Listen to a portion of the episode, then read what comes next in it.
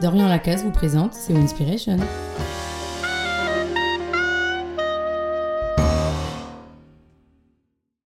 Toi, un ami, une amie, deux bières. Vous vous connaissez depuis des années. La vie et le hasard ont fait germer en vous des idées différentes et, sur bien des points, vos avis divergent. Toi, héritier de convictions politiques socialistes, lui, elle, chantre du libéralisme. Toi, l'anarchiste libertaire, l'autre, juriste rigoureux. Vous deux, persuadés de la vérité de vos croyances respectives et de la justesse de vos opinions. Le sujet de votre désaccord le plus profond rôde dangereusement entre vous. L'aborder mettrait votre amitié à rude épreuve. La terre lui donnerait le goût rance de ces relations où l'on ne peut pas tout dire. La dispute, encore masquée par la végétation dense des mots, attend son heure. Les muscles bandés, elle s'apprête à bondir et veut à la première incartade provoquer l'algarade. Les cris fusent comme des balles. Plus tard, on se dira qu'on a été trop loin, qu'on ne pensait pas ce qu'on a dit. Nos convictions, nos croyances, nos valeurs, tout ce que l'on tient pour vrai, a ses racines dans notre intimité profonde.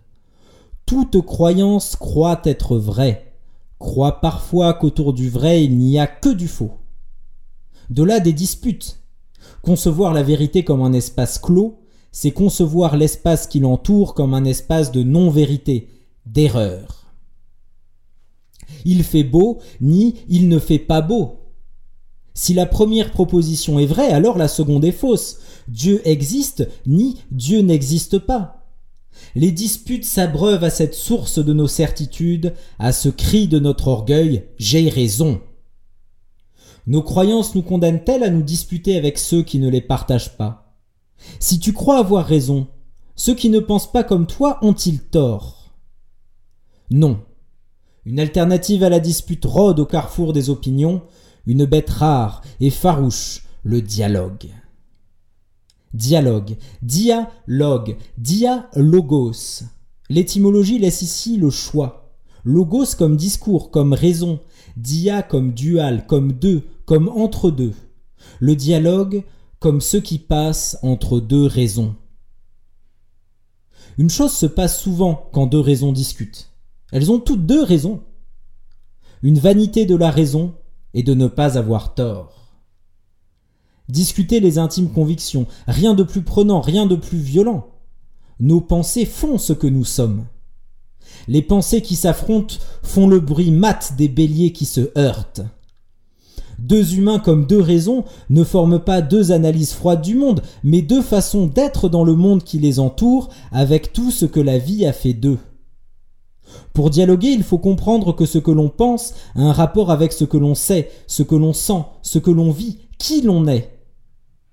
Discourir en transparence, c'est-à-dire en rendant apparent à travers soi la pensée qui nous habite. Le dialogue, comme toute mise à nu, suppose une confiance en soi, mais aussi en l'autre, une certaine politesse du regard, des gestes et de la parole. Cette politesse, nous l'appelons courtoisie.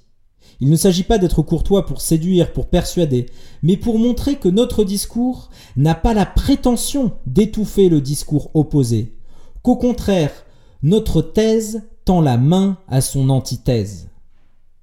Pour dialoguer, il faut croire que l'on a raison et savoir que l'on peut avoir tort.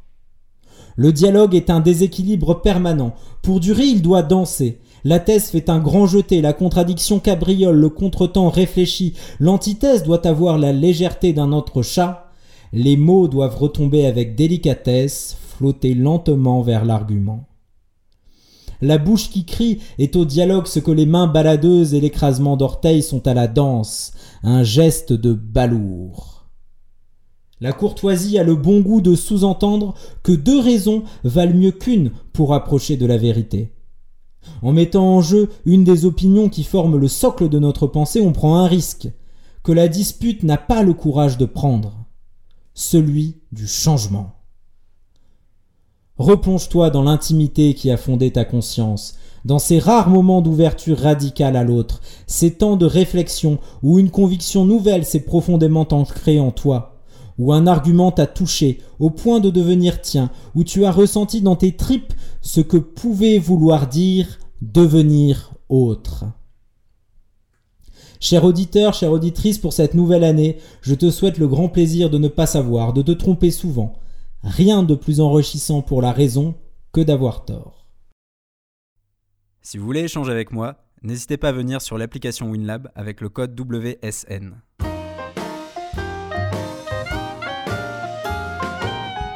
Retrouvez plus de Winspiration sur winstead.org.